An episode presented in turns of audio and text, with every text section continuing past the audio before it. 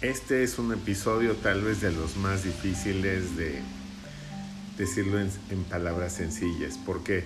Porque quisiera hablar de la misión de cada uno de nosotros versus el reto que tenemos por alcanzar esta misión.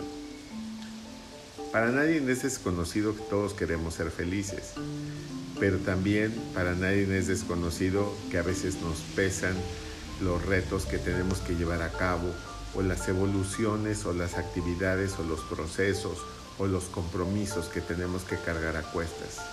Normalmente pensamos y se nos ha vendido de peor manera que vivimos una vida perfecta, que la felicidad es perfecta y la felicidad no es perfecta, solamente hay momentos permanentes de felicidad que nosotros tenemos que irnos construyendo. De principio de cuentas debemos tener claro qué es lo que queremos y qué es lo que quiere Dios de nosotros.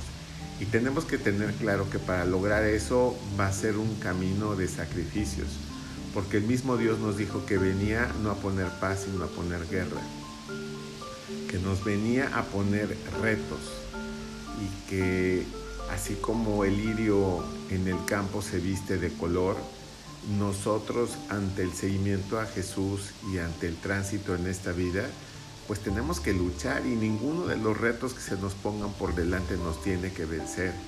Ni la enfermedad, ni el gobierno, ni la envidia, ni el hermano que no nos quiere, ni la amistad que nos traicionó.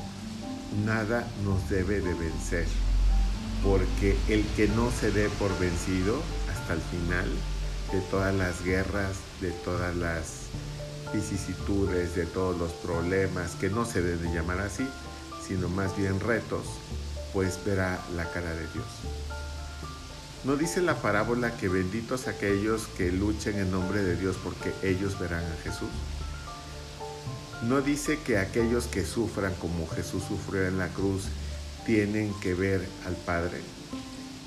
Bueno, pues en esta actualidad tan compleja y tan llena de tantas cosas difíciles como la pandemia, como las guerras, como el cambio climático, como, la escasez del agua, como las guerras entre todos nosotros, tenemos que salir avantes y tenemos que tener claro que si nosotros nos abrazamos a Dios en todos los retos que Él nos pone, seremos dignos de estar con Él. Parece sencillo decirlo, pero hacerlo es muy complicado. Y solamente un camino de oración, de sinceridad, de diálogo con Dios, de mantener el Espíritu Santo en nuestra alma y de encontrar el rostro de Jesús en nosotros mismos y en nuestros hermanos, nos lleva a alcanzar esta gran evolución. Ojalá sea productivo y ojalá le sirva como a mí esta pequeña reflexión que hoy pongo a su consideración. Excelente día, excelente noche, excelente tarde, excelente madrugada, excelente vida. Hasta pronto.